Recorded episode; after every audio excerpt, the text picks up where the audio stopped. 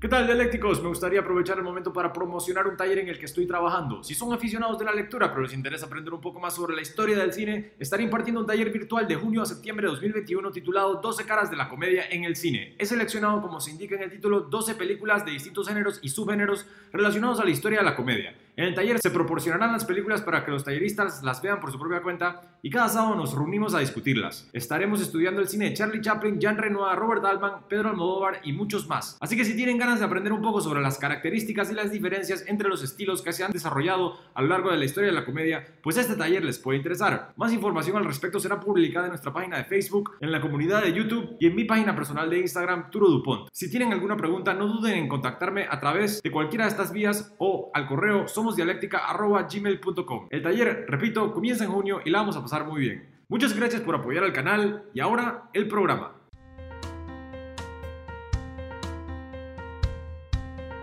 Bienvenidos a un nuevo episodio de Dialéctica, donde estaremos conversando sobre nuestro tema preferido, la literatura mundial, sus autores y su legado, el texto y el subtexto de sus mejores cuentos y novelas y nuestra experiencia personal con sus relatos. Yo soy su anfitrión Arturo Dupont y en el episodio de hoy estaremos hablando sobre la divisiva novela Contraluz, escrita por el misterioso autor de culto norteamericano Thomas Pincho. Hoy me acompaña mi colega booktuber del canal Penny Line. En su canal, hace muy poco estrenó una reseña sobre El hombre del castillo de Philip K. Dick. Esta novela, al igual que la que cubriremos el día de hoy, pertenece al género de la historia alternativa, debatiblemente.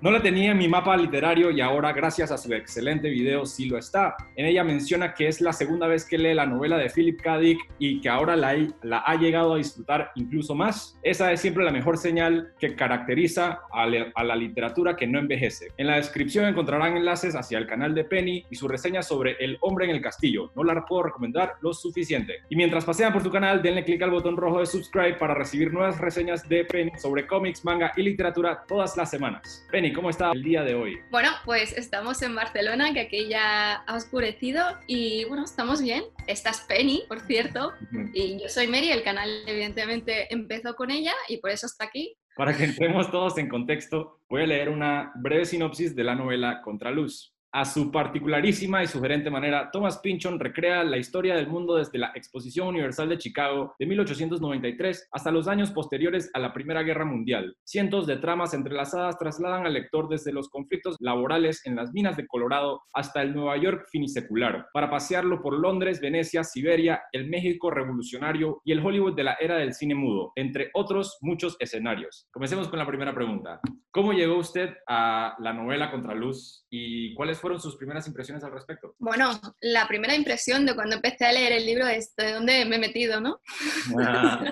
Está claro y creo que es una reacción que tiene que tener todo el mundo cuando lee este tipo de libros que son extraños por sí mismos. A mí personalmente me lo recomendó mi profesor de inglés en este momento hace más de 10 años, pero me dijo, tarda un tiempo leértelo porque yo ahora me lo estoy leyendo y me está costando. Y dije, bueno, pues yo esperaré aún más porque tengo que decir que mientras tú te lo has leído en castellano, yo me la he leído en inglés, por lo que tenemos las dos partes. Y ciertamente, o sea, si me lo hubiese intentado leer entonces, aparte de que creo que habría cosas que no habría terminado de entender porque es, hay un vocabulario muy específico. Realmente es un, un libro que, claro, te trastoca el cerebro, por decirlo de algún modo, que te lo hace papilla. Es algo que he escuchado y he leído de muchos críticos de cuando leyeron el libro. Uno que me hace mucha gracia, que no le gustó nada, porque precisamente por el tipo de libro que es, es que tiene el tamaño de una tostadora y no me tuesta el pan.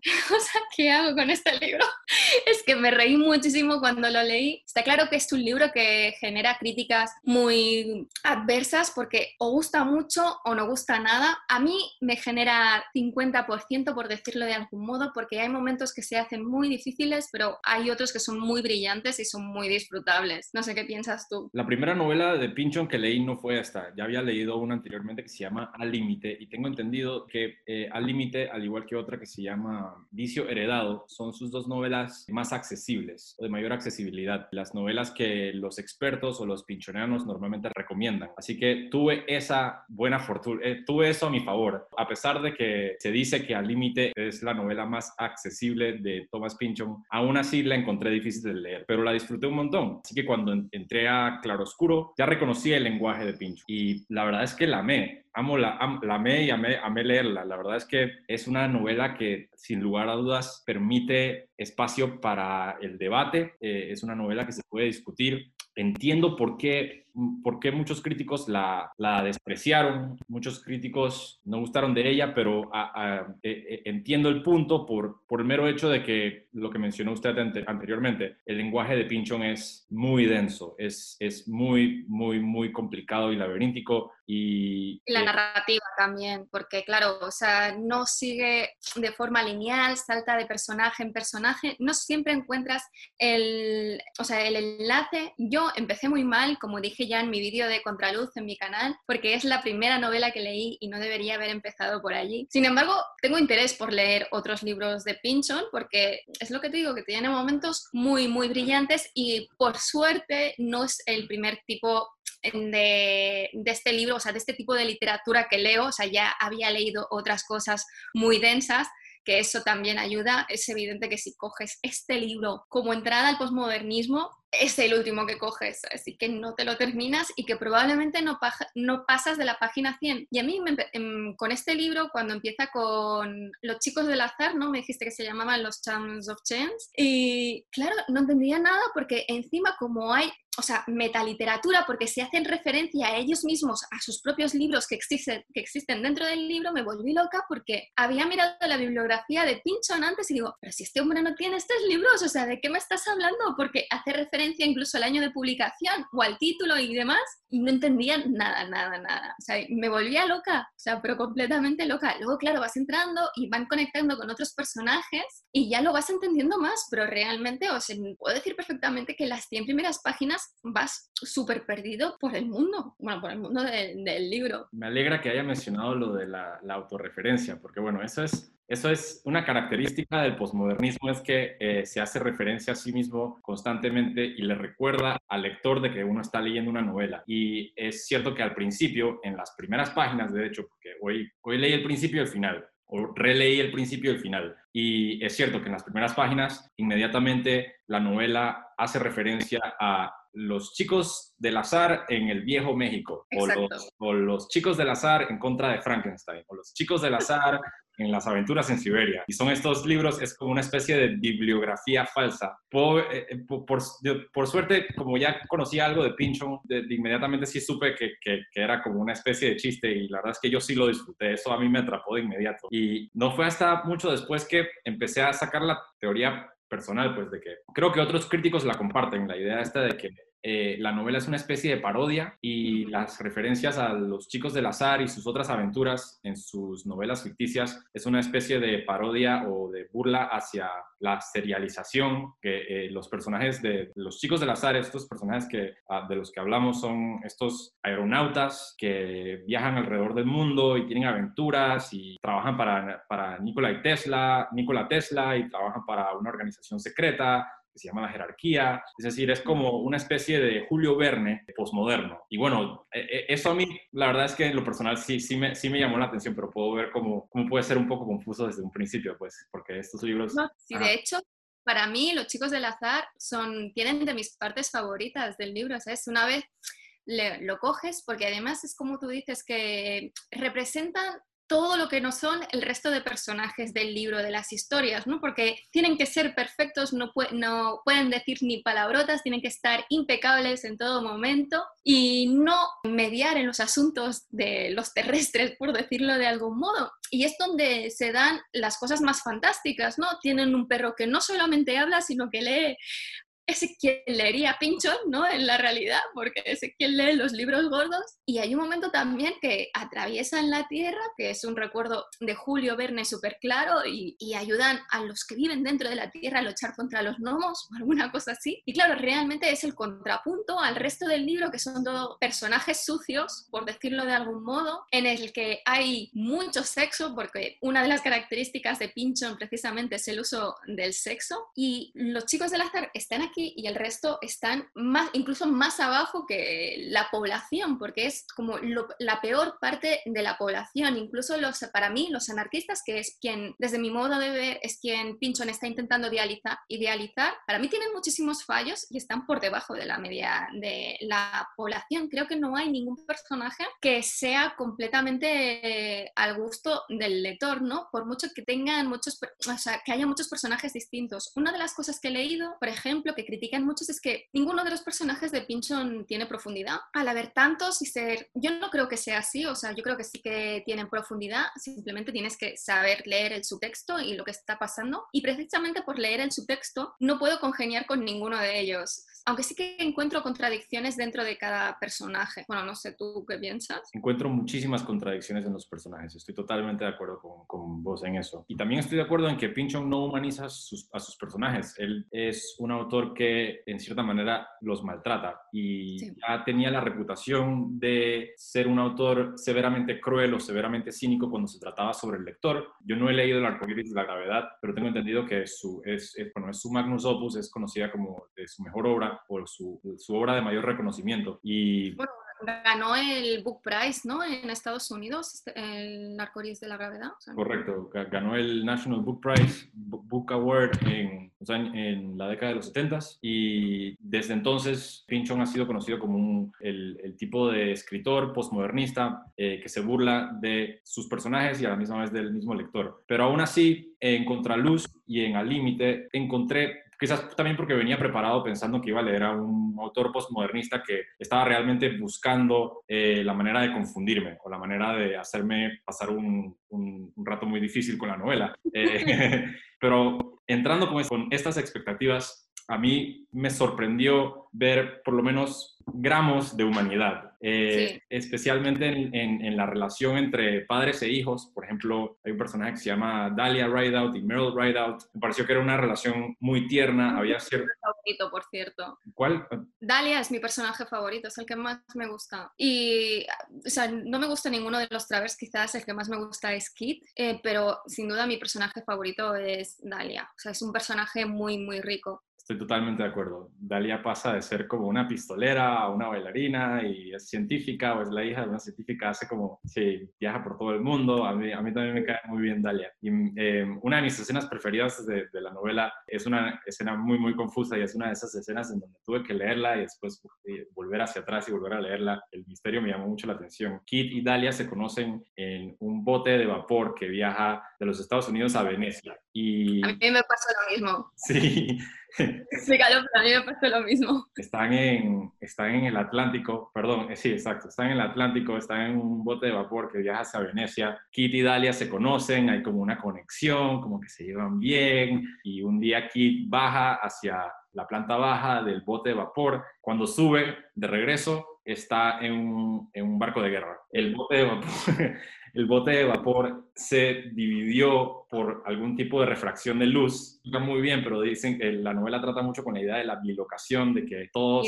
Y de la, luz, exacto, y, de que todos estamos en dos sitios a la vez y que hay dos universos paralelos que están simultáneamente eh, funcionando uno al lado del otro. Entonces, Kit baja hacia la planta baja y cuando trata de volver a subir buscando a Dalia, ya está en otra parte. El bote se dividió. Ese bote en otra dimensión era un, un barco de guerra y Dalia se quedó en el bote, en el, en el buque de vapor y buscaba a Kit y Kit había desaparecido e incluso había un, par de personas que, que, no sabían ni quién era, como si hubiese cambiado de dimensión por completo un universo donde Kit no existía. Y así se separan y Kit termina en el Medio Oriente y Dalia termina en Venecia. Esa es una de las primeras referencias que se hace en la novela hacia esta idea de que, que, todos estamos compuestos, compuestos por luz y que la materia misma es como totalmente subjetiva. Sí, eh, de hecho, una de las cosas que he leído estos días era que, y es verdad porque volví al libro y es cierto que lo dice, que los, los barcos se construyeron de forma separada, pero que en un momento dado se fusionaron y que en el momento que el barco recibe la orden de que tiene que ir hacia Marruecos, creo que es, bueno, hacia la costa africana para guerrear, pues entonces es cuando se despierta el, el buque guerrero y Kit tiene la mala suerte de estar en una de las partes que se separa y Dalia pues está en la zona de pasajeros, aunque creo recordar que incluso hay accidentes, entre comillas, accidentes tontos cuando, se, cuando pasa lo de la separación, porque claro, estaban coexistiendo en un mismo espacio y en un mismo lugar. Y al leer esta crítica, o sea, me, me ha hecho reflexionar también sobre los chicos del azar y creo que también se podría decir que están, ellos están en otra dimensión todo el rato y que ellos entran y de hecho hay un momento en el libro hacia el final en el que ellos son conscientes de que han entrado en otra dimensión y no saben dónde están y luego al final del libro no saben si consiguen volver a su realidad o no, o sea, que ya hablaremos del final, pero que no sabemos que si, si ese final está teniendo lugar en la misma realidad que ha empezado el libro por lo que se entiende. Y claro, él va jugando con todo esto. De hecho, hay una trama entera del libro que se llama bilocación. Bueno, supongo que tiene este, esta traducción en castellano, ¿verdad? Que juega con la refracción y incluso con, con la refracción real de las personas, o sea, de dividir a las personas en dos personas exactamente iguales, que creo que es una de las ideas más locas que tiene el libro, que es algo que se estudió realmente en su, en su momento, que se creía que sí que, se, que podía existir, porque es una de las cosas que hablamos, que Pinchon eh, utiliza muchas teorías que existían en ese momento y momentos históricos que también sucedieron, pero que lo entrelaza con su trama, que claro, como es tan loca, piensas, bueno, no puede ser real, pero lo, lo buscas y realmente existió. O sea, cuando hay la primera teoría de la éter, cuando se está investigando la luz, que luego pasa a, estudiar la calcita esta de Islandia, que es la que luego utilizan para dislocar a las personas y convertirlas en dos, por decirlo de algún modo. Y claro, es, es un juego que precisamente por eso, ¿no? Se conoce también esto como la metahistoria Metaficción histórica. Claro, o sea, es porque utiliza muchos tipos de datos, aunque yo creo que este libro claramente no se puede catalogar como historia alternativa porque hay muchos elementos de fantasía, ¿sabes? Así como en, en El hombre en el castillo no hay momentos de fantasía, sino que realmente es una historia alternativa que puede estar muy evolucionada a, nivel tecnológico, por decirlo de algún modo, pero que hasta cierto punto todo encaja en la realidad. Este claramente no. O sea, son cosas que se estudiaron, pero que Pinchon las llega a desarrollar como si llegasen a funcionar, y es eso con lo que juega con esta locura. Y de hecho, he leído otra eh, teoría que también me ha hecho muchísima gracia, como si viniese del propio Pinchon, no sé si la habrás escuchado, de que otra de las cosas con las que juega Pinchon es con el tiempo, claramente, y que en la novela realmente, después de la Primera Guerra Mundial, todo el mundo está muerto. ¿La has leído? O sea que, y que los viajeros que van saliendo a lo largo del libro, pues son los bueno, los que están intentando volver para que la Primera Guerra Mundial no llegue a pasar, que es una de las luchas constantes a lo largo de todo el libro de evitar que la Primera Guerra Mundial suceda, aunque luego sucede súper rápido, ¿no? Pero bueno, que no consiguen detenerlo. Eh, no he leído la teoría per se, pero en el puro final hay una oración, un personaje explícitamente dice, el mundo en realidad se acabó en 1914 y aquí nadie sabe que estamos muertos, pero todos estamos muertos, todos fallecimos ya y el mundo siguió adelante. Lo cual es interesante porque es algo que también menciona mucho Alan Moore en su, en su novela gráfica eh, Prometea, eh, pero bueno, eso es otro tema.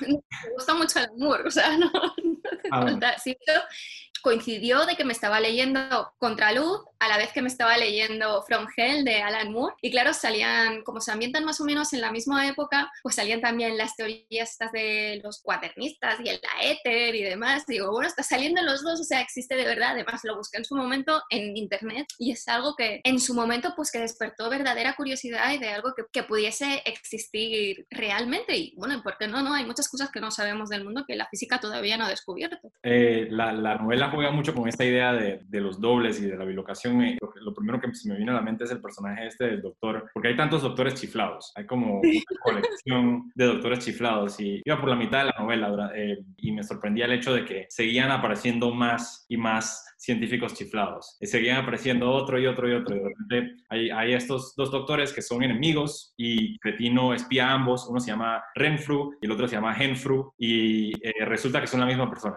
Pero, literal, pero, pero eh, físicamente son dos. lo explican al fin y al cabo de que, de que son dos personalidades, pero son una misma persona que a veces se separa y a veces se vuelven a juntar y vuelven a formar una persona y se separan y se vuelven a juntar, pero en realidad Renfru y Henfru, que son eh, anagramas uno del otro, son la misma persona. Y toda la novela ha sido como... Y el otro vive en Alemania, con lo que el enfrentamiento aún es más gracioso y es algo que, es algo que le vuelve loco, ¿no? Porque dice, cuando luego al final se da cuenta de que son la misma persona, dice, pero ¿dónde me metido? Porque claro, cuando llega a Gran Bretaña y entra en esta organización que busca las 22 figuras del tarot y que es como una búsqueda sin sentido, como mucha parte de la novela, ¿no? Que los personajes están buscando algo que ni siquiera ellos saben que son, ni siquiera los que tienen objetivos claros, como es el caso de los Travers que quieren vengar a su padre, ni siquiera ellos saben lo que están buscando y que al final, o sea, su búsqueda termina en el sitio menos sobre todo desde la generación de ese personaje. O sea, a mí eso me pasa con muchos personajes que nunca hubiese pensado que terminasen así. Yasmín es uno de ellos, que por cierto no me gusta nada. así.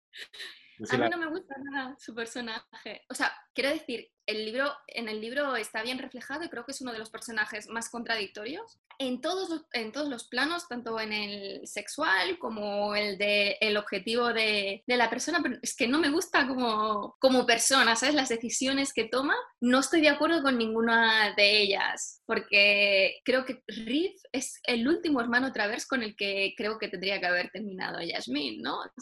Es muy extraño que Riff haya terminado la novela con Yasmin, estoy totalmente de acuerdo. Y me parece que sí, los personajes son excesivamente contradictorios. La verdad es que desde un punto de vista personal, yo no podría, es decir, no me, no me llevaría bien con ninguno de estos personajes en la vida real. Eh, estoy totalmente de acuerdo en ese aspecto de que a dónde coloco mi empatía cuando estoy leyendo, a dónde, a dónde, con qué personaje me puedo relacionar yo. Muy difícil en esta novela, casi imposible, pero desde un punto de vista con un brazo de distancia, mi personaje preferido puede ser el mismo narrador. Es, o sea, es decir, disfrutaría mucho conocer a Pinchon en la vida real, por, por otro lado, ¿no? O sea, una conversación con él tiene que ser espectacular, mm. porque una de las cosas que leí que me hizo muchísima gracia, claro, que una de, las, de sus características es que no quiere aparecer en público y que para hacerse feliz a su hijo, pues hizo las dos intervenciones en Los Simpson, que su personaje sale con una bolsa la cabeza para que no se vea su cara. Antes de volver a la novela, me gustaría también añadir una pequeña anécdota. Eh, apenas terminé de, leerla, entré me puse a buscar bueno, información sobre Pinchon y si encontraba algún artículo sobre él en línea o encontré que Pinchon ha escrito una reseña para una novela en toda su vida y esa novela es El amor en los tiempos del cólera de Gabriel García Márquez. Lo sé, sí, sí, ya lo sabía porque además Gabriel García Márquez me gusta muchísimo, he leído la mayor parte de sus libros y bueno, o sea, es que la literatura de Gabriel García Márquez es también un poco loca, ¿no? Tiene sentido de que si hace una reseña sea para él, aunque quizás hubiese tenido más sentido en 100 años de soledad que Amor en, tiempos del cólera, que sí que es cierto que también tiene su toque de locura, pero me hizo muchísima gracia que hubiese sido para él, la verdad. No me había fijado, claro, como entonces todavía no me lo había leído, el libro de Thomas Pynchon, pues tampoco le di importancia al nombre del autor al leer la reseña. Por supuesto, cuando uno piensa que sería, es decir, por lo, por lo menos yo pensé, pues qué extraño, eh, Thomas Pynchon es de Nueva York y Gabriel García Márquez es de Colombia, Aracatá. Mi respuesta incluye un poco de disonancia cognitiva, pero claro, como, como, acaba de mencionar usted, las novelas de García Márquez son novelas bastante locas. Nosotros en Latinoamérica lo vemos todo como muy místico y muy espiritual y muy precioso, pero me puedo imaginar cómo en Europa se puede ver como algo, ¿qué, qué está pasando aquí? Es decir, son novelas extrañas, sin lugar a dudas. Bueno, es que Gabriel García Márquez, aparte de ganar el Nobel en su momento, creó un, un, género propio con 100 años de soledad. Y entonces, claro, por eso tiene sentido de que le hiciese la reseña. También es cierto que hay muchos autores de este estilo, pero que lo eligiese a él, no sé, que también por edad, ¿no? Porque quizás son más o menos de la misma quinta y, y antes de, de recluirse, quién sabe, a lo mejor tenían contacto. Muy posible no lo sé, o sea, esto no está verificado en ningún lado, pero sí que es cierto que tienen más o menos la misma edad, que los dos, o sea, se hicieron famosos relativamente pronto y al escribir un tipo de literatura semejante, aunque no sea exactamente igual, lo más probable es que se conociesen. Es cierto. Bueno, ahora que mencionó que Gabriel García Márquez bautizó el realismo mágico, estaba leyendo un poco sobre, sobre todos, los, todos los géneros que incluye esta novela. Encontré algo que se llama el realismo histérico. A Thomas Pynchon, al igual que a David Foster Wallace y al otro autor que, no he leído que se llama Don DeLillo,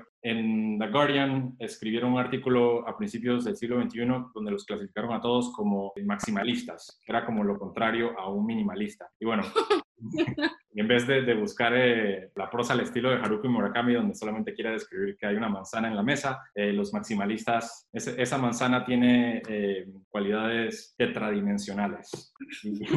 Quizás tendrían que, tendría que generar un, género propio junto con Wallace y, y, que estén los dos en un altar por separado al resto de escritores del mundo, porque es lo que te digo, que yo ya había leído muchos, porque una de las cosas que te descoloca de contraluz quizás es la cantidad de personajes que hay, porque muchos de, los escritores postmodernistas pues sí que hacen esta deconstrucción de la narrativa, por decirlo de algún modo, pero se centran en un único personaje que es el protagonista y sí que interacciona con otros personajes que son personajes secundarios que pueden tener más o menos importancia y avanza y retrocede sin avisarte que está avanzando y retrocediendo o en sus pensamientos o en el tiempo y no te avisa, pero al tratarse de un único personaje quizás te lo que releer, pero es más fácil de entender. De hecho, uno de mis libros favoritos, El cuento de la criada, es así. Cuando te lees el libro no tiene nada que ver con la serie porque es todo desde el punto de vista de la protagonista claro, como está sola en su habitación, va conectando de un recuerdo a otro y de un pensamiento a otro sin desconectar en ningún momento y sin saltar en ningún momento. Y para mí otro maestro de este género es Kazuo Ishiguro,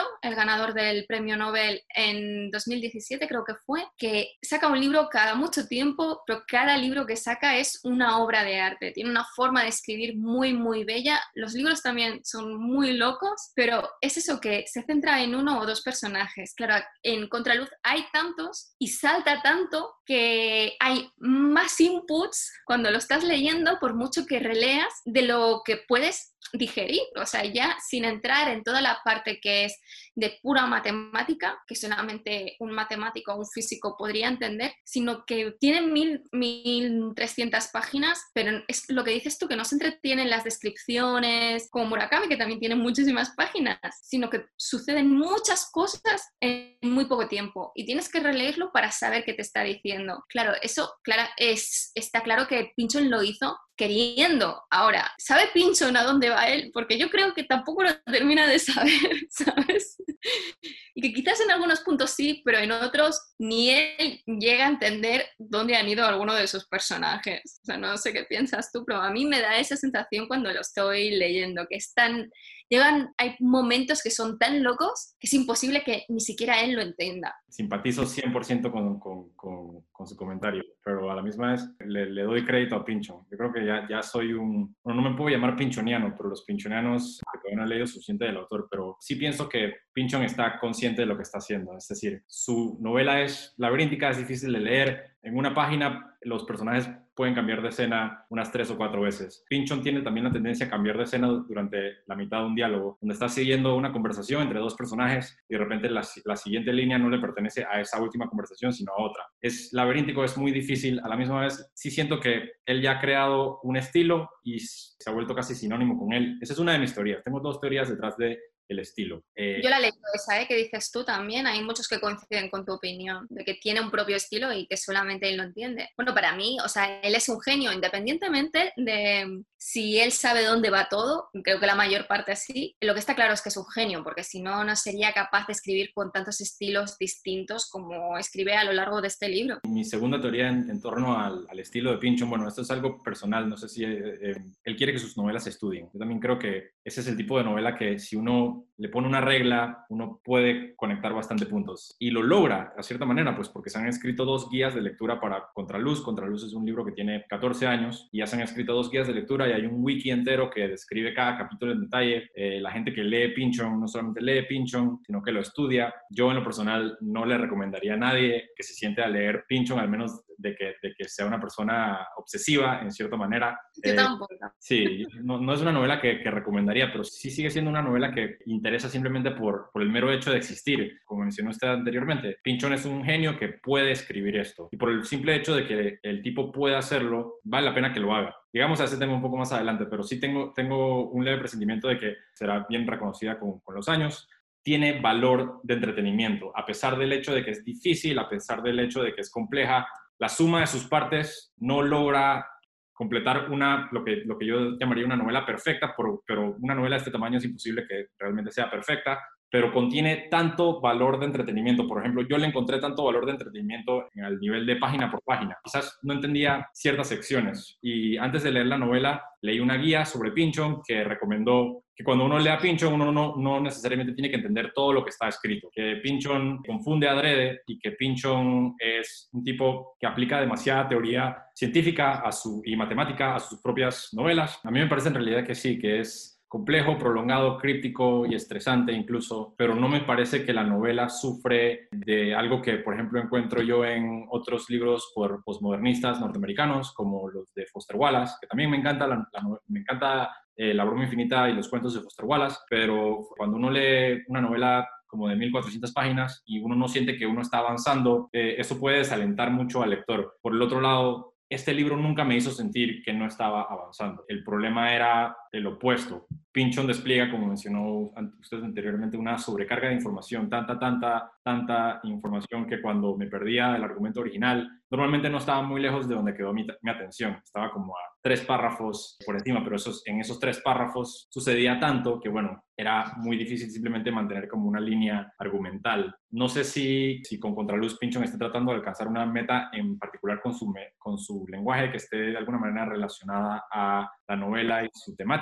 Eh, puede ser meramente estético, pero a la misma vez como la trama trata con temas de metafísica y me parece que Pinchon está de cierta manera tratando de conseguir que, que el lector piense de otra manera. Incluso si estuviese escrita de una manera sencilla, como yo creo que esto ya mencionaste anteriormente, yo creo que seguiría siendo un enigma. Eh, y un pequeño... Sería el doble de páginas, ¿eh? O sea, si, si, estuviese escrito de forma sencilla necesitaría muchísimas cosas. También creo que es un, bueno, supongo que compartes mi opinión, que es un libro que con la relectura, al cabo de un tiempo, seguro que gana porque encontrarás más matices y hay tanta información y Pinchon creo que juega con eso en saturar al lector para que necesite una relectura y seguramente es un libro que con la relectura gana yo seguramente me lo volveré a leer dentro de muchos, muchos años en el que mi experiencia vital sea muy distinta a la que tengo ahora, que es cuando realmente ganan los buenos libros, cuando lo lees en diferentes épocas de tu vida, porque siempre entiendes cosas que no. Pero también es cierto que en su búsqueda de algo metafísico, como dices tú, o lo que él busque o no busque, porque es algo que creo que nunca sabremos, porque él nunca revelará, lo que hace es acotar o sea, sus lectores de una forma muy drástica, porque claro, este libro ¿a quién va destinado? A muy pocas personas. Es como si prácticamente escribiese para él mismo. Para mí la genialidad es que consiga vivir de sus libros, aunque también leí que la familia Pinchon es una familia muy, muy vieja de Estados Unidos y es una familia muy rica, o sea que seguramente tampoco vive solamente de sus libros, pero es es eso, porque en algunos de los comentarios que recibí en mi vídeo claro, me decían, estos son autores pretenciosos que buscan solamente un público concreto y en parte tienen razón, ¿no? Porque está claro que cuando escribes este tipo de libro, no lo escribes, ya no te digo para el gran público, pero es que ni siquiera para el pequeño público, sino para una pequeña parte de este pequeño público y para que los expertos en, literatura se vuelvan locos y empiezan a hacer teorías y dentro de 100 años se sigue hablando de tu libro y que aún no tengan la solución porque la única solución la tienes tú. Nunca se va a encontrar una solución por parte de los pinchonianos, por muy expertos que sean en pinchon y yo creo que él juega con eso. Y cuando reduces tanto tu público objetivo, pues en cierto modo también estás te estás boicoteando a ti mismo, ¿no? Porque no estás cumpliendo con la función del libro en sí, que es que la gente te lea. O sea, la gente, los libros se publican para que se vendan o los cojas en una biblioteca y se lean y la gente disfrute con tus libros, porque si no escribes para ti mismo y no publicas. Para mí, Pinchon tiene estos problemas y entiendo las reacciones. Yo, en cierto modo, las comparto y en cierto modo no, pero lo que sí que está claro es que va reducido a un grupo de personas muy, muy pequeño. 100% cierto. Por otro lado, una de las eh, particularidades que disfruté de la novela es el hecho de que, bueno, como mencionó usted, anteriormente, es una novela que tiene un público muy reducido y juega con muchos géneros narrativos de una manera muy extraña. Es decir, es una novela de vaqueros, pero no es una novela de vaqueros. Es una novela de espías, pero no es una novela de espías. Es decir, no, no puede uno sentarse a esperar que, los héroes luchen en contra de unos villanos, o ni siquiera un camino narrativo coherente. Aún así, a mí en lo personal me encanta la fantasía y me encanta la ciencia ficción y crecí con una dieta de fantasía y de ciencia ficción, lo que se denomina como cultura baja. Y me encantan los cómics y los extraterrestres y los robots y los gigantes y los videojuegos y me encantan. Pero cuando leo ese tipo de cosas, no me siento bien. No puedo evitar sentirme mal. Y yo sé que es, un, es, es como algo snob por parte mía. Puedo ver en la pantalla grande el producto corporativo más desalmado de la historia y disfrutarlo al 100%. Es decir, me encantan las explosiones y, y John Wick y todo eso. Pero, bueno, John Wick es genial en realidad. Pero es que me ha hecho mucha gracia la referencia.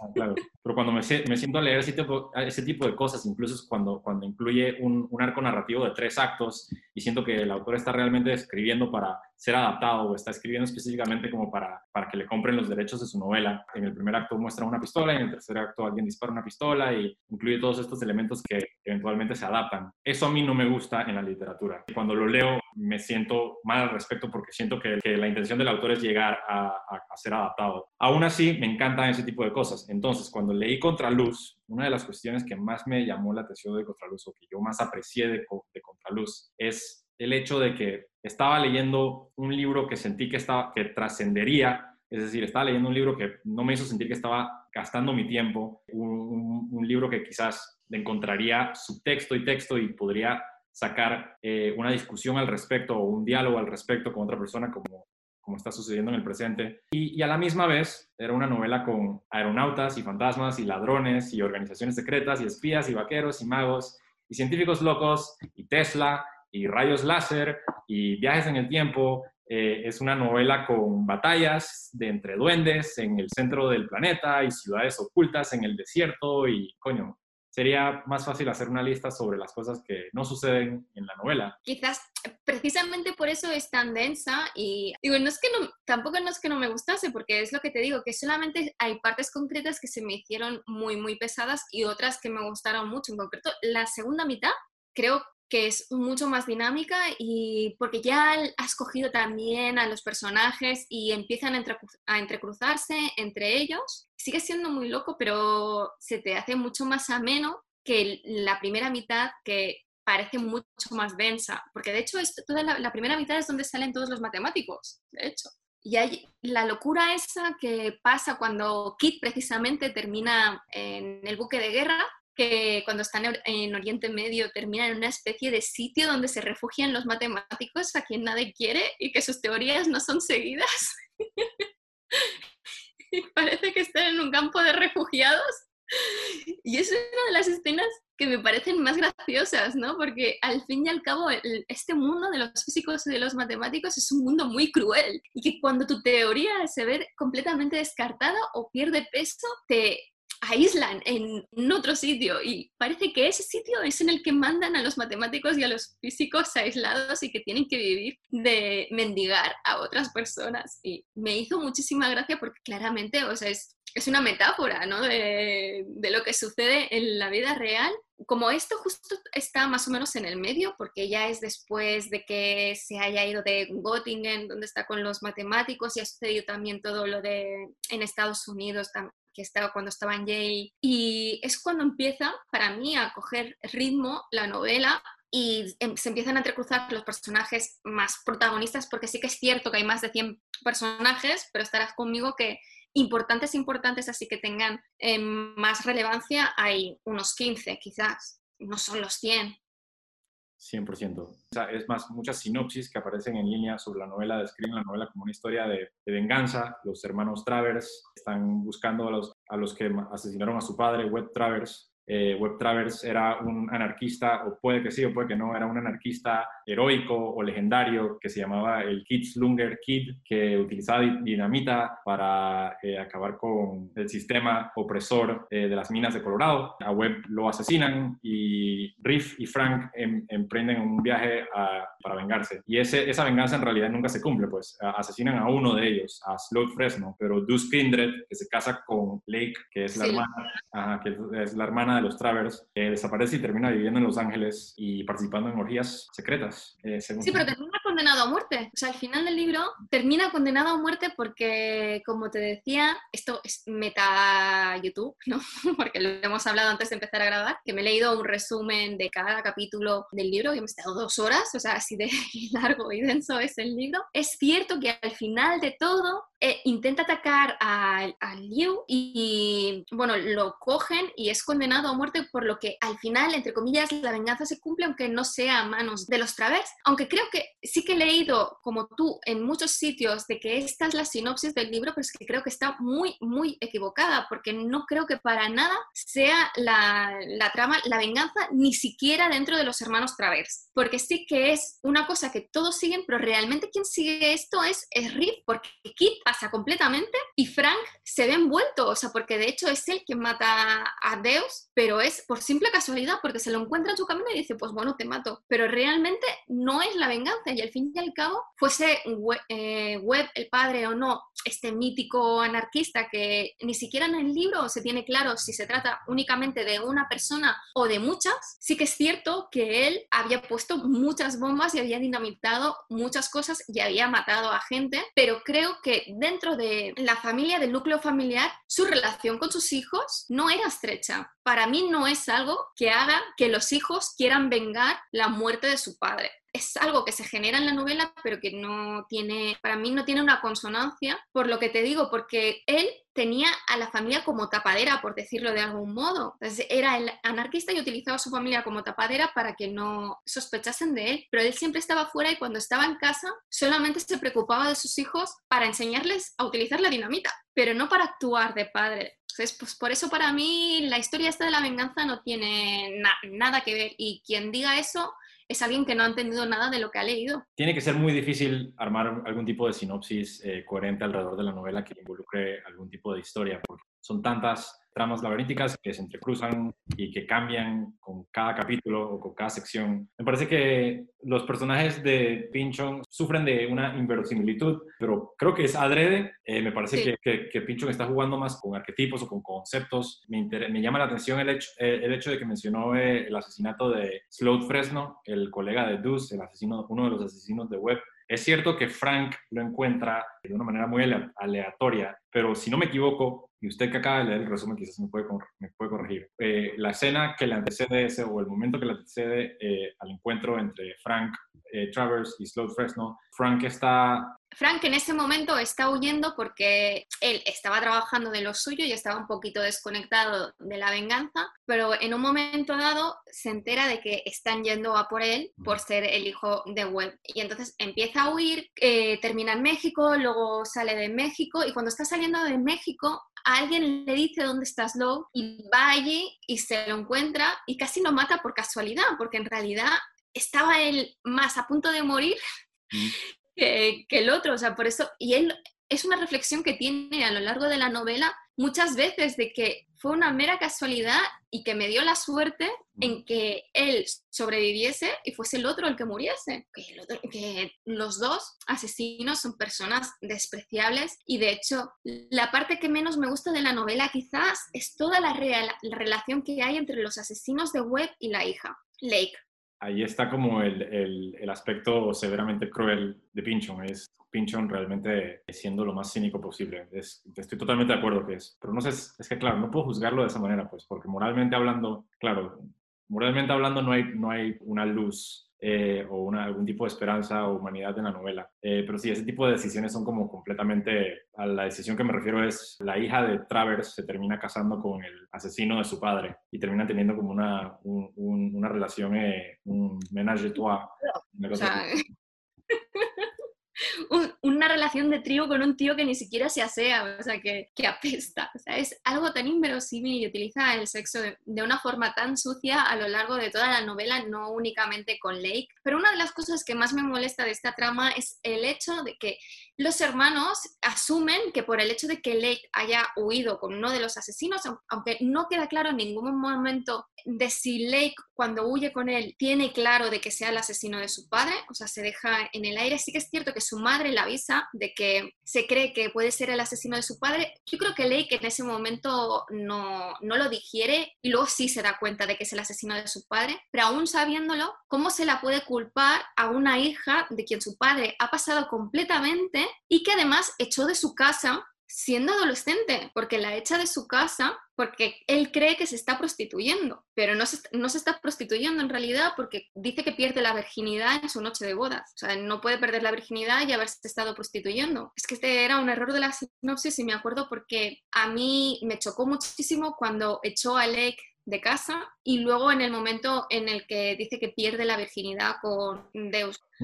Y entonces, claro, no había estado perdiendo, o sea, prostituyéndose en su momento. O sea, ¿qué, ¿qué respeto le puedes estar guardando a este padre que no ha actuado como padre y que encima te dejó en la calle sin nada? Por lo que encuentro muy cruel por parte de los hermanos decidir que a ella también tienen que matarla. Especialmente por parte de Rick, que es quien más insiste en que es una traidora y que hay que matarla.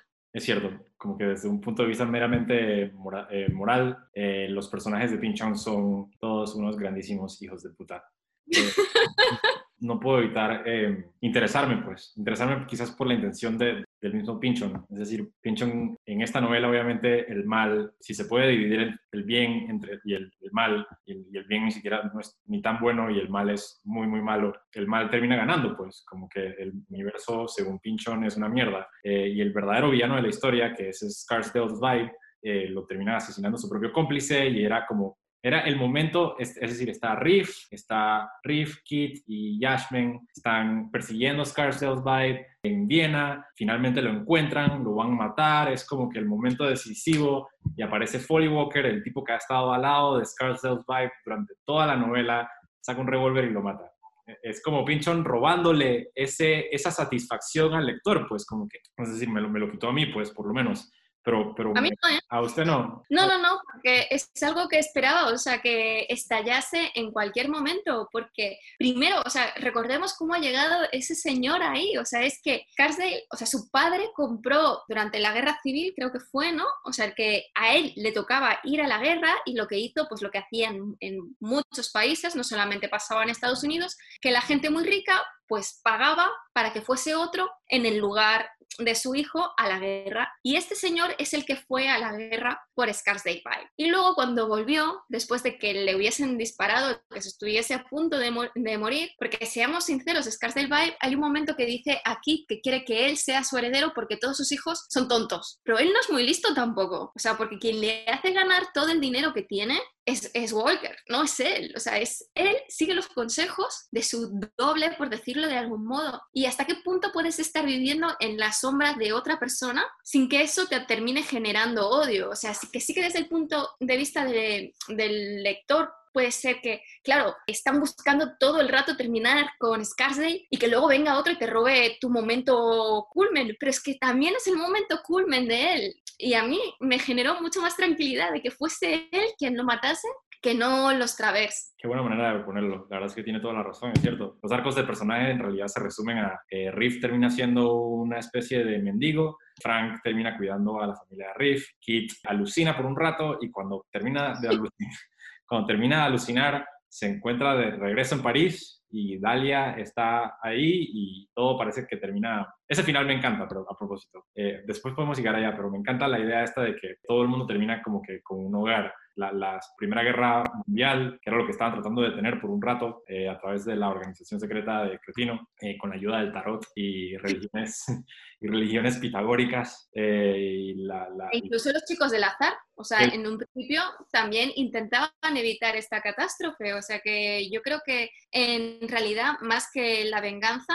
el objetivo de la novela en todo momento es evitar la Primera Guerra Mundial porque significa el fin del mundo, o como mínimo el fin del mundo conocido. Ya es, podemos debatir de si realmente están todos muertos o no están muertos, pero lo que está claro es que el tema principal es evitar la guerra. Luego hay muchísimas otras subtramas, eso está claro, pero que el objetivo que tienen los que tienen referentes de jefes que buscan algo es esto, esto y la anarquía frente al capitalismo, no más que la venganza. Y que creo que demoniza muchísimo el capitalismo e idealiza el anarquismo, aunque los anarquistas son personajes sucios también, pero claramente se inclina por unos que por otros, porque ni unos son tan buenos ni los otros son tan malos. Es cierto, el, anarquismo, eh, según Pinchon, está muy por encima del capitalismo. Él, obviamente no, no, gusta mucho del Partido Republicano y está muy en contra de la extrema derecha. Eso lo había visto en la otra novela también, pero aquí como que lo lleva a un extremo un poco más, más allá de lo familiar, especialmente considerando el hecho de que la, mayoría de los, de los protagonistas, pues la familia Travers, son asesinos, son asesinos que,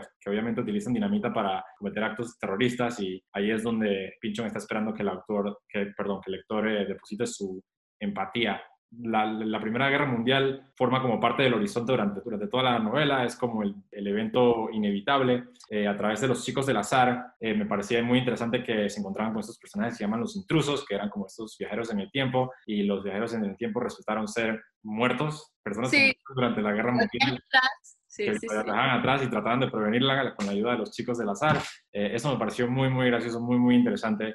Uno de mis personajes preferidos en, en, la novela, bueno, los chicos del azar todos son geniales, pero había un personaje que se llama Miles Blundell y Miles Blundell era como el vidente del grupo. Era el tipo que podía conversar con los intrusos, podía hablar con fantasmas. Cuando uno le mostraba un mapa a Miles Blundell, eh, un mapa muy corriente, él podía ver otras cosas que los demás no podían ver encima del mapa. Me, interesaba mucho eh, eh, la, la, idea esta de la evidencia, pues, o cómo la novela mezcla la ciencia con el misticismo. Es decir, siento que Pinchon estaba tratando de explicar quizás que existe esto o una idea tan eh, etérea como el éter o como que todos somos uno o que la luz lo compone todo, ideas mágicas o místicas que en realidad se pueden encontrar también en literatura oriental y él trata de mezclarlo a la vez con conceptos científicos, conceptos matemáticos y conceptos e ideas mitológicas. Creo que él está tratando de, llegar a, a, la idea esta de la trascendencia.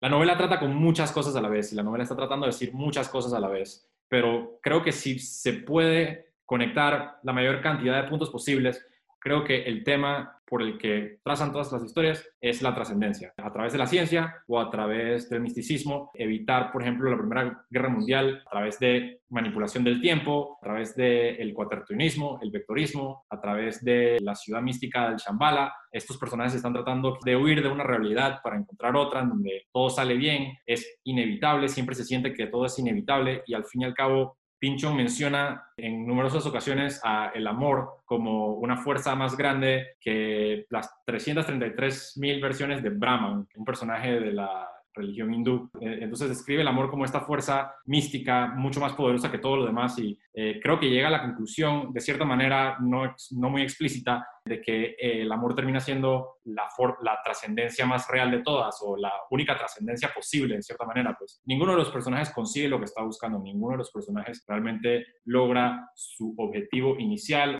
en lo absoluto pero todos, de alguna manera, eh, o por lo menos los principales, terminan con, una especie de consuelo. Creo que al fin y al cabo, Pinchon ofrece consuelo de cierta manera. Y es cierto que Riff y Jasmine, ¿cómo coño terminó Jasmine con Riff? Si Riff es como el... Exacto. o sea, cuando al principio parecía que fuese completamente lesbiana, o sea, que fuese completamente homosexual. O sea, ¿cómo pasas de un punto a lo otro, porque Reed representa, o sea, lo más macho de lo macho, ¿sabes?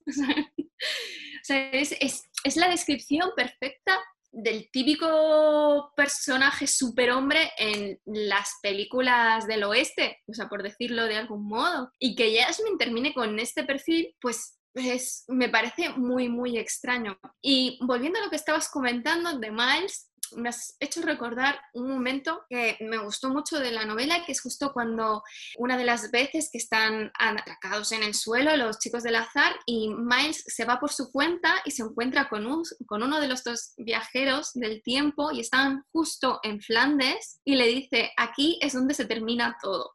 Y es donde muere el mundo. Y es un momento que, claro, o sea, si tú sabes un poquito de historia, entiendes a lo que está haciendo referencia. Y como ya allí ya se ha dicho desde el principio que están intentando evitar una catástrofe, ahí ya te está indicando que quizás ahí es cuando se muere el mundo, no solamente de forma metafórica, que es como lo puedes interpretar, porque indudablemente la Primera Guerra Mundial, o sea, marcó un antes y un después, porque acabó con las principales monarquías y estados monárquicos de Europa, como mínimo, que pasaron a ser democracias incipientes y fue un cambio trascendental, pero en el libro parece indicar, y según muchos intérpretes, de que se trata de una muerte literal del mundo, como decimos, de que realmente todos están muertos y están intentando volver hacia atrás para que eso no llegue a suceder. Incluso sale Ferdinand, o sea, que es como empieza la Primera Guerra Mundial, con él muriendo. Claro, no lo había pensado hasta ese, hasta ese punto, lo, lo había leído como una especie de metáfora, pero tiene toda la razón, es cierto, se puede leer como algo literal, en donde los personajes realmente fallecen todos en 1914 y se acaba el mundo y todo lo que sigue después es, es la vida que sigue, pues, eh, en cierta manera. En los últimos pasajes de la novela, Dalia está en París y describe a París después de la guerra, en los años 20, dice, eh, ahora está lleno de norteamericanos y fantasmas, más fantasmas que norteamericanos, hay muchos fantasmas. y me pareció muy interesante, pues exacto, donde eso es una, eso es una manera muy literal de, de, explicar o, de señalar hacia, hacia, la teoría que está compartiendo en este momento. Y si te fijas, además, o sea, el 95% del libro es la llegada a la Primera Guerra Mundial, pero luego cuando están en la Primera Guerra Mundial, todo sucede muy rápido. O sea, es que ni siquiera se ven las batallas porque todo se refiere gracias a, bueno, cuando Riff y Yasmin están con su hija de mendigos huyendo de, la, de las batallas pero no se llega a ver lo que está pasando, porque el, único, el último gran evento que se ve en el libro quizás es la explosión que hay en, en Rusia, o sea que eso pasó de verdad y que fue, creo, creo, que fue en 1908, y a partir de allí se empieza a precipitar todo y la Primera Guerra Mundial ni siquiera se ve, se ve pero de forma muy indirecta, se ve muchísimo más la, la Revolución Mexicana que fue antes y se ve con muchísima más profundidad, pero realmente la Primera Guerra Mundial pasa como algo muy etéreo y se precipita el final del libro de golpe. Y luego ya termina con el pasaje de los chicos del azar, que es algo ya totalmente fantasioso, porque termina en una ciudad, eh, una nave voladora que se termina convirtiendo en una ciudad y viven en el cielo, ¿no? O sea, es... Me encanta. me encanta, sí, puedo decir. Pero sí, es cierto, la, novela, la, Primera Guerra Mundial casi ni, se trata en la novela, todo revoluciona alrededor. Me parece que el, título en, inglés en particular, Against the Day, en contra del día, no solamente en contra de la luz, pero en contra del día, en contra, eh, luchando en contra del destino. El día de, por decirlo de algún modo, ¿sabes? O sea, no es el día de, de la Segunda Guerra Mundial, sino el día de, de que todo termina. O sea, todo termina, exactamente. No queda claro de dónde sale el título, porque además, como, bueno, como ya sabes, que esta novela no se publicitó y salió en Amazon así de forma fantasma y solamente salió el título con una sinopsis que había escrito Pinchon y que Amazon pensaba que era un troll que lo había hecho y lo sacó. y luego fue la editorial y le dijo, no, no, que es cierto, es cierto. y lo volvieron a poner. Y claro, o sea, y es que ya la génesis de esta novela es tan rara que es imposible que no, que no genere toda esta distorsión temporal, por decirlo de algún modo. Esa es una historia muy interesante. A mí todavía me, me llama la atención el hecho de que Penguin no, la, no, no, creó ningún tipo de publicidad para la novela.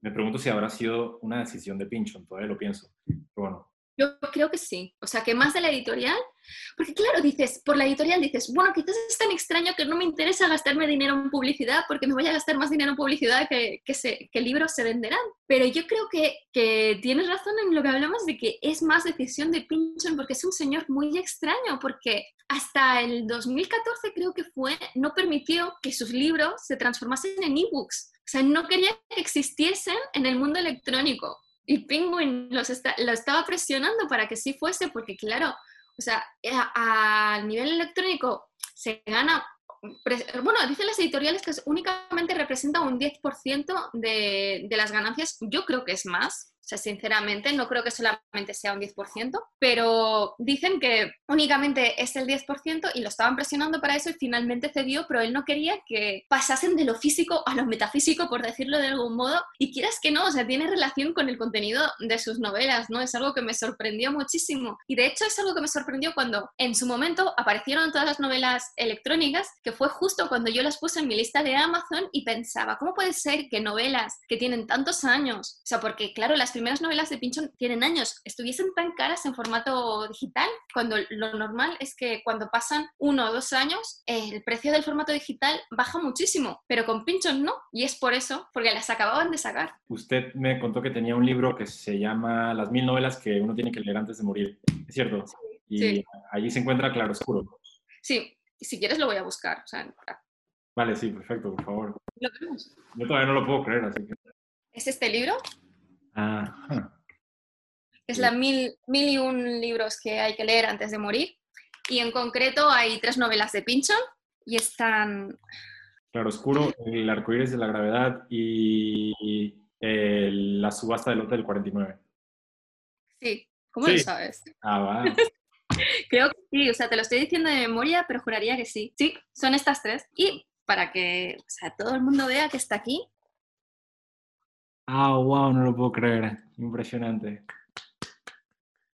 Este eh, a mí me gusta mucho cuando me lo compré porque esta es la última edición, aunque ya tiene unos años. No están los libros comerciales que te puedes esperar, sino que están los mejores libros de la literatura en sí, no, no comerciales. Y la verdad es que aún no me he leído ningún libro que no me guste de aquí. Me han gustado mucho, sí, sí. O sea, Pinchon, aunque no me lo hubiesen recomendado, lo más probable es que me lo hubiese terminado leyendo por el simple hecho de que está en este tocho, que es casi como tu libro de contraluz.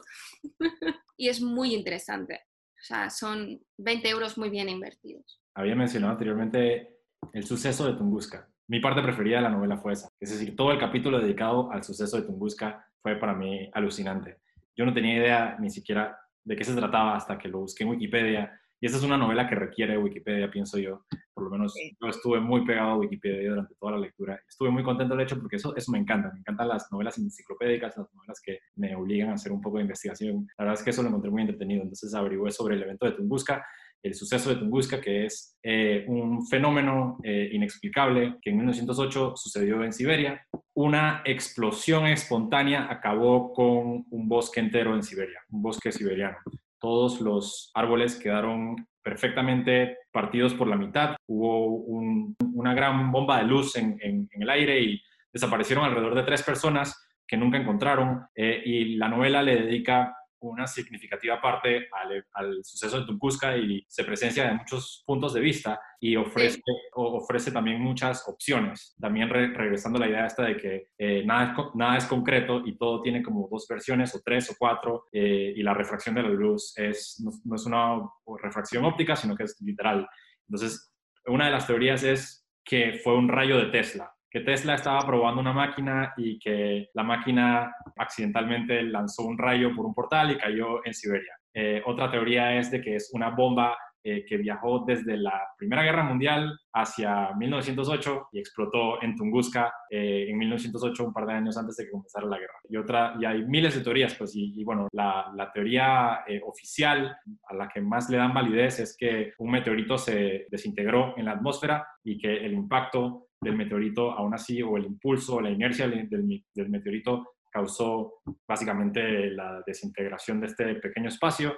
porque hay, hay, hay incluso un cráter en, en sí, sigue estando allí y no ha vuelto a crecer. O sea, esto estamos hablando ahora de la realidad que conste. o sea, que a día de hoy sigue existiendo este agujero gigante allí en medio que nadie sabe cómo ha sucedido, que si hubiese pasado en una ciudad, pues habría acabado con toda la ciudad, porque es difícil de definir sin verlo. Yo este evento sí que lo conocía porque me gusta mucho el misterio y entonces es un tema que es muy recurrente en, esta, en, este tipo de programas, porque claro, o sea, no se sabe qué pasó.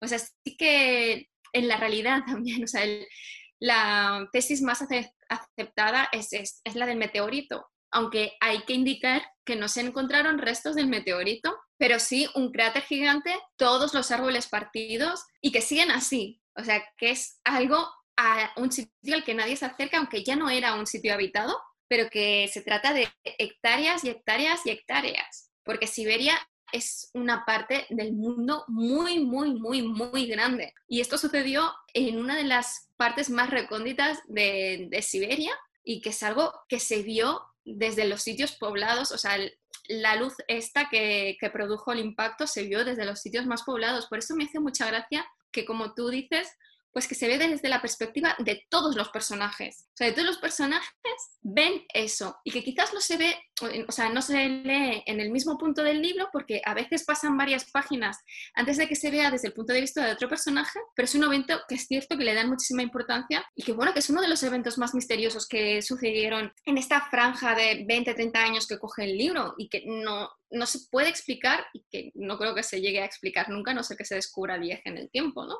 Pinchón tiene ahí como un gen muy relacionado a la paranoia. La intención de la novela no es necesariamente confundir, pero ofrecer muchas alternativas ante lo que es cierto o no es cierto. Es decir, como habíamos mencionado anteriormente, hay muchas, hay, hay, ilusiones, que se, ilusiones mágicas que parten a las personas en la mitad, a la misma vez las personas a veces se vuelven a unir, a veces no, viven vidas separadas. Parece que los chicos del azar tienen una vida en los cielos y a la misma vez tienen homólogos en la tierra. Hay, una, hay un párrafo durante la sección de Tunguska desde el punto de vista de Kit, donde Kit ve a dos pájaros y el narrador describe esos dos pájaros, puede que no estén ahí, pero hay un escarabajo del otro lado del planeta y ese escarabajo está específicamente situado, no, no, no otros dos pájaros, un escarabajo, está situado específicamente al otro lado del planeta para que Kit en ese preciso momento pudiese ver esos dos pájaros. Es decir, no hay ninguna relación entre los dos pájaros y el escarabajo desde un punto de vista totalmente lógico y objetivo, pero Pinchon está haciendo esa conexión. Pinchon está diciendo, los dos pájaros que vio Kit no necesariamente están ahí, puede ser una ilusión y la ilusión es producto no de otros dos pájaros del otro lado del planeta, sino un escarabajo. Y me, me, llama la atención esa, esa idea de que Pinchon está tratando realmente de explicar lo inefable o lo, lo etéreo de una manera bastante efectiva, por lo menos desde mi punto de vista. Es decir, si, si le damos contraluz a un loco, el loco la puede explicar lógicamente. Quizás sí, o sea, de hecho, yo creo que, también esa es una de las razones de que como científico real elija a Tesla, porque Tesla es uno de los personajes más misteriosos que existe, porque incluso cuando murió aparecieron los hombres de negro en su casa y se llevaron toda la información sobre sus experimentos. Y de hecho hay también el experimento Filadelfia, no sé si lo conoces, que desapareció un barco entero y la, y, la tripulación del barco y volvió a aparecer al cabo de un tiempo. O sea, que no te creas tú que lo que dices del, rayo de Tesla con un portal sea algo tan descabellado, porque en la mitología de Tesla hay muchas cosas y de hecho una de las cosas que estaba investigando Tesla era lo que se conocía como el rayo de la muerte, que fue lo que lo que dio la idea para la estrella de la muerte en Star Wars. ¿Tiene parte preferida en la novela? Yo acabo de mencionar la mía por eso.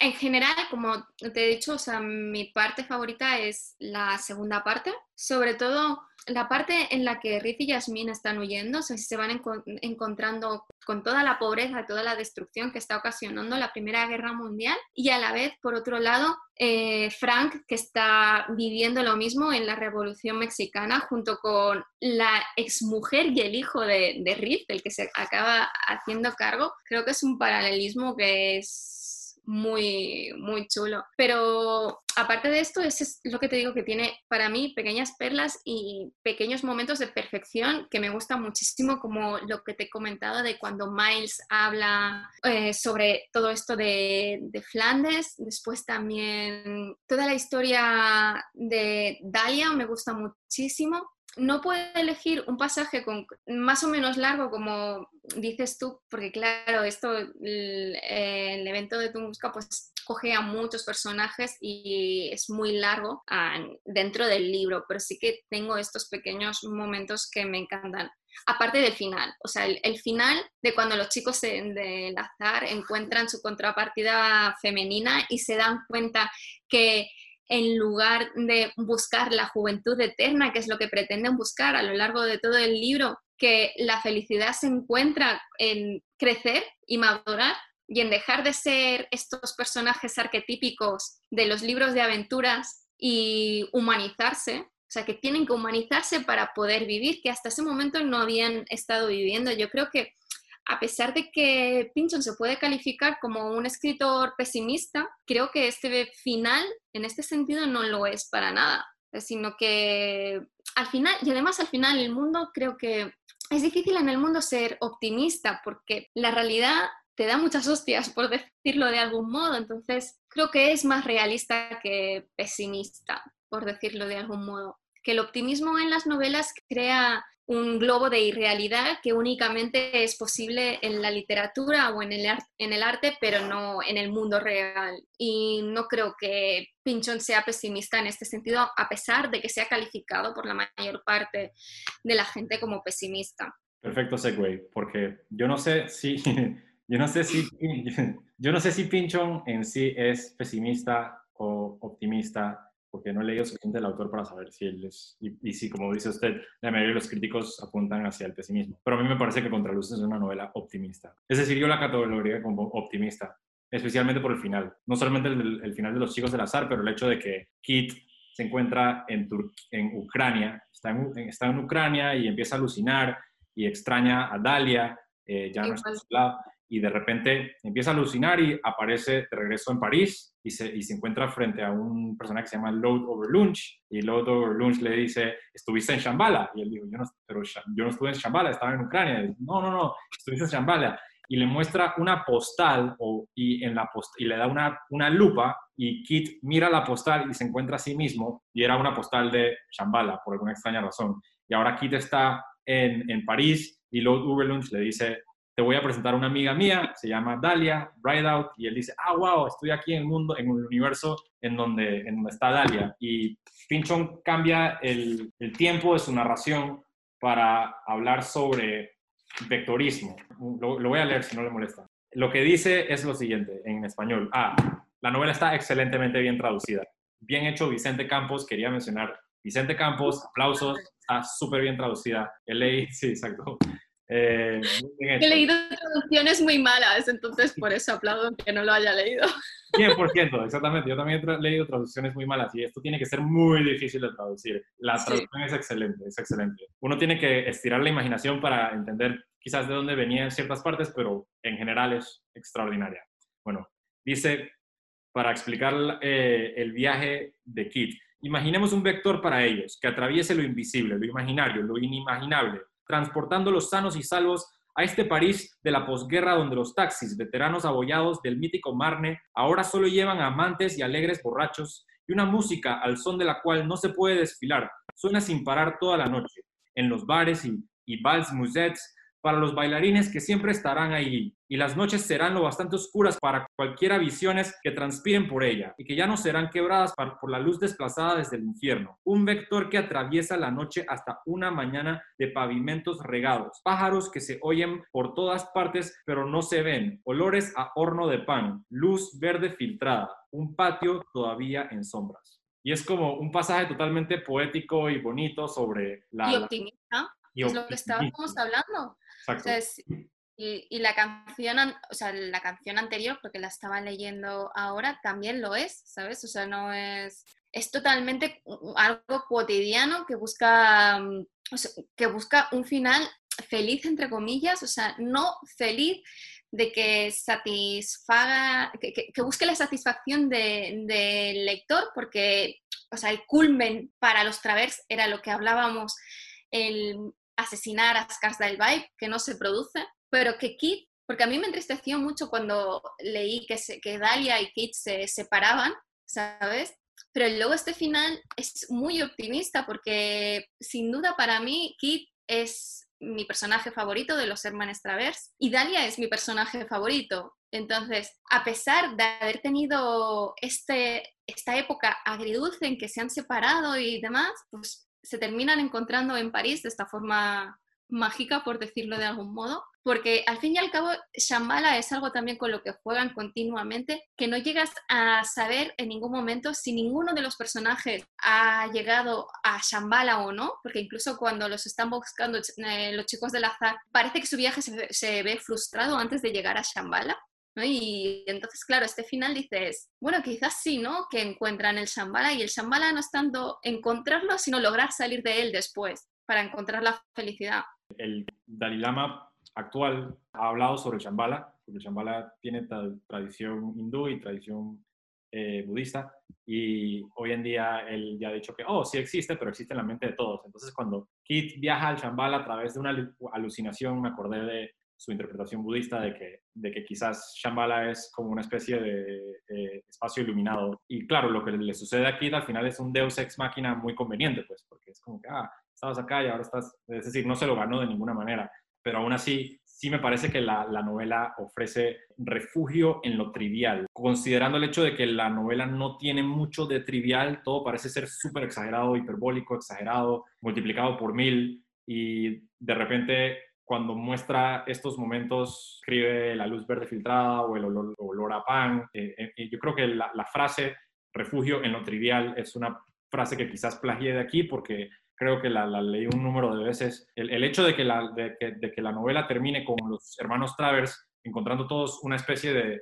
de final feliz o una especie de momento de humanidad, es decir, Frank termina cuidando a su hijo, su hijo, eh, perdón, cuidando al hijo del hermano, el, el, hijo del hermano finalmente conoce a Riff y Riff incluso le dice como que no me tienes que llamar papá, este, este, Frank fue el que te cuidó, yo no soy tu papá, tu papá es Frank, hermano de Riff.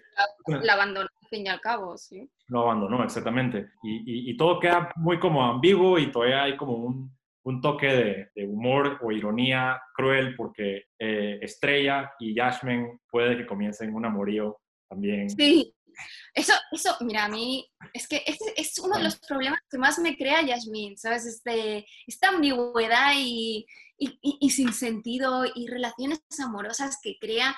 Es uno de los personajes más ambiguos porque recordemos que también atraviesa paredes. O sea, hay un momento que atraviesa una pared, que es con una locura total, pero con lo que has hecho me has hecho pensar que quizás Pinchon busca con esta novela recordarnos a todos de que al final la felicidad está en saber encontrarla, ¿sabes? Porque muchas veces todo el mundo quiere buscar su felicidad en ambiciones, ya sean personales o, sean en, el ámbito del trabajo o de cualquier tipo y que te vas poniendo metas tan altas, tan altas, tan altas, que es imposible encontrar. Te creas tus propias fantasías y tu propia irrealidad y que necesitas un golpe duro para caer y darte cuenta de lo que tienes. Y que yo creo que esta es una de las razones de, por ponerte un ejemplo, eh, la mayor parte de los astronautas que han salido de la Tierra y han visto la Tierra desde lejos y han visto la humanidad separada de ellos, cuando han vuelto han sido personas distintas y han valorado lo que tenían en el mundo. Personas que tienen, que mueren durante un tiempo y ven la luz o no ven la luz, pero que cuando despiertan aprecian la, aprecian la vida de una forma muy distinta.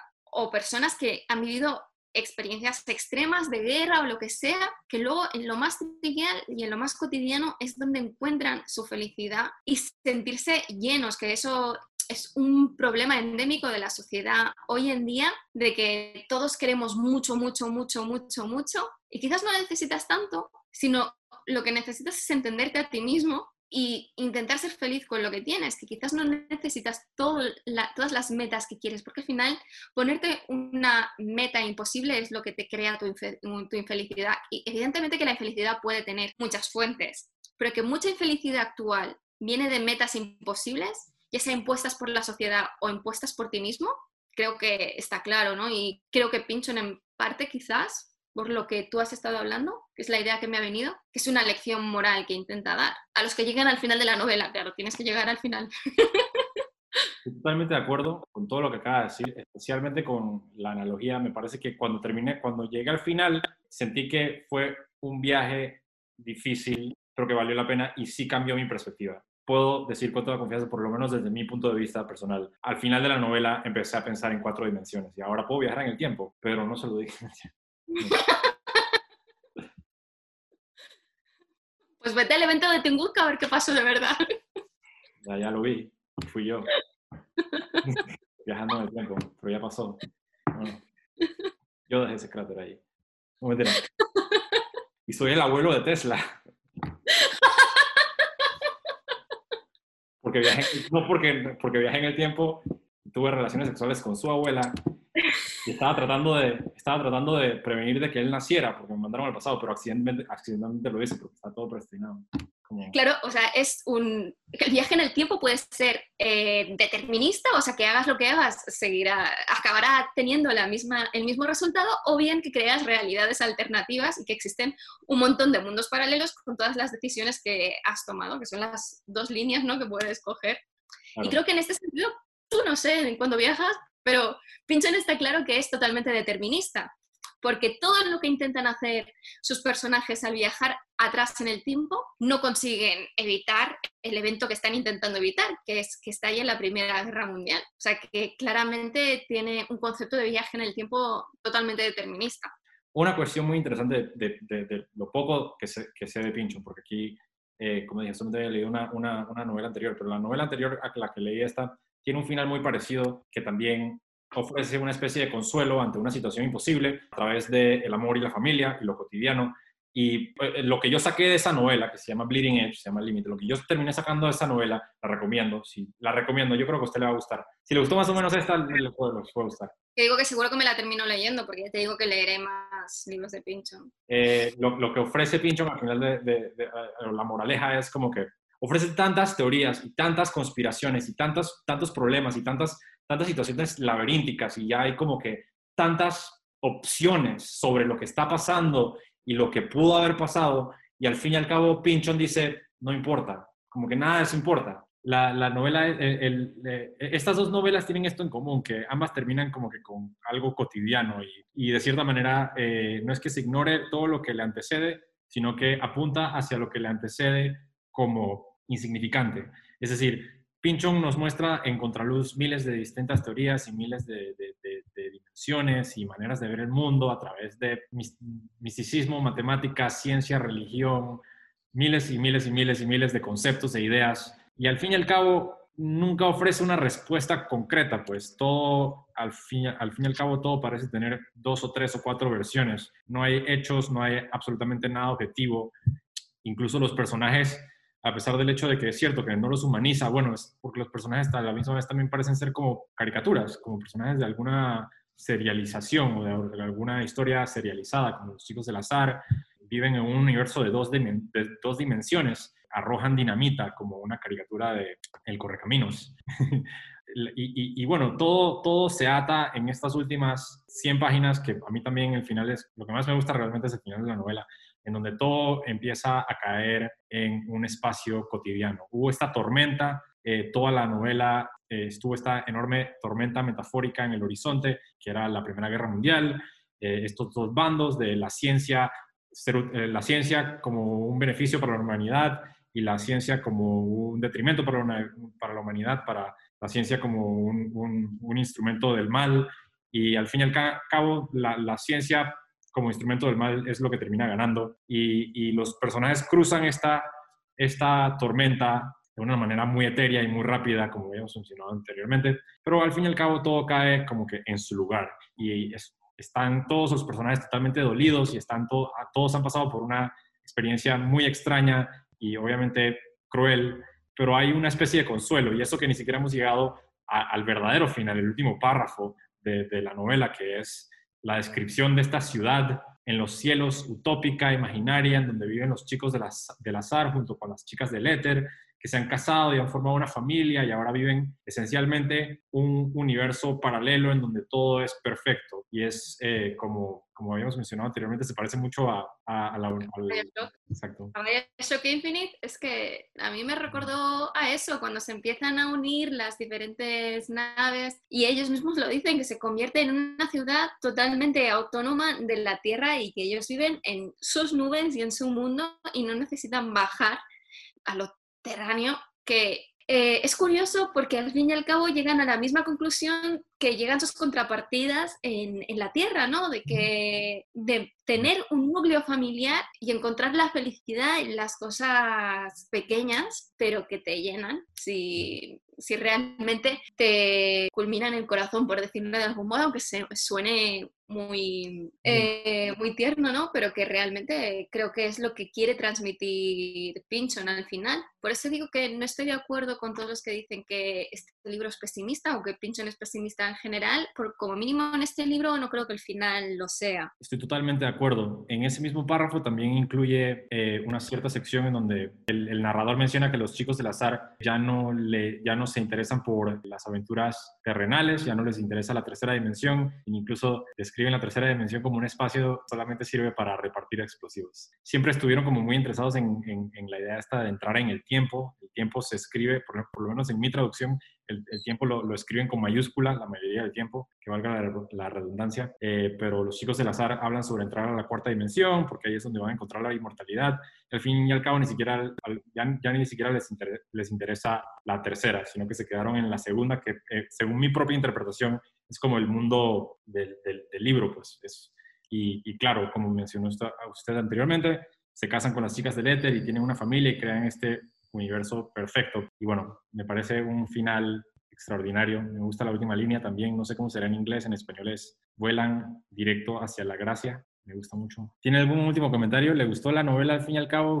De hecho, eh, yo empiezo mi vídeo diciendo que no recomiendo este libro a la mayor parte de la gente, pero el hay partes de la novela que me gustan muchísimo, otras que no tanto, pero me gusta lo suficiente como para seguir leyendo libros de Pinchon y probablemente en un futuro, en otra etapa de mi vida, cuando tenga hijos y, y haya tenido otras experiencias vitales, seguramente me gustará volver a leerla para encontrar otros matices que en una primera lectura, al haber tanta información y tantos inputs, como decíamos, es imposible de digerirla por mucho que te releas párrafos porque hay mucha, mucha información y a veces en un mismo párrafo o en una misma página y es imposible y necesita diferentes relecturas. Y por eso creo que Pinchon, como decías, en cierto modo, pues escribe para la posteridad, para que sea un libro analizado y para que dentro de 100 años este libro, que es atemporal, porque al fin y al cabo está escrito 100 años después de los sucesos originales en los que se viene a referir, está claro que no habrá caducado dentro de 200 años